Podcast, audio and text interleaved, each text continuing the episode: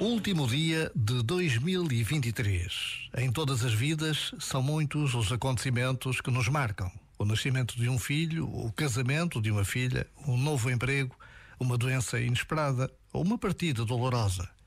Triste e feliz, assim é a vida para todos, todos, todos, sem exceções.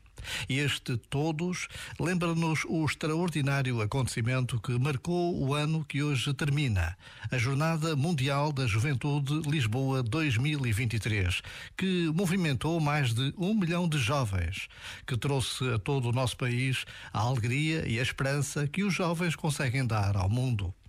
Nesta breve pausa, recordemos todos os jovens que estiveram conosco para que estejam bem nas suas casas, nos seus países e sejam eles os construtores de um mundo mais justo e fraterno. Já agora, vale a pena pensar nisto. Este momento está disponível em podcast no site e na app.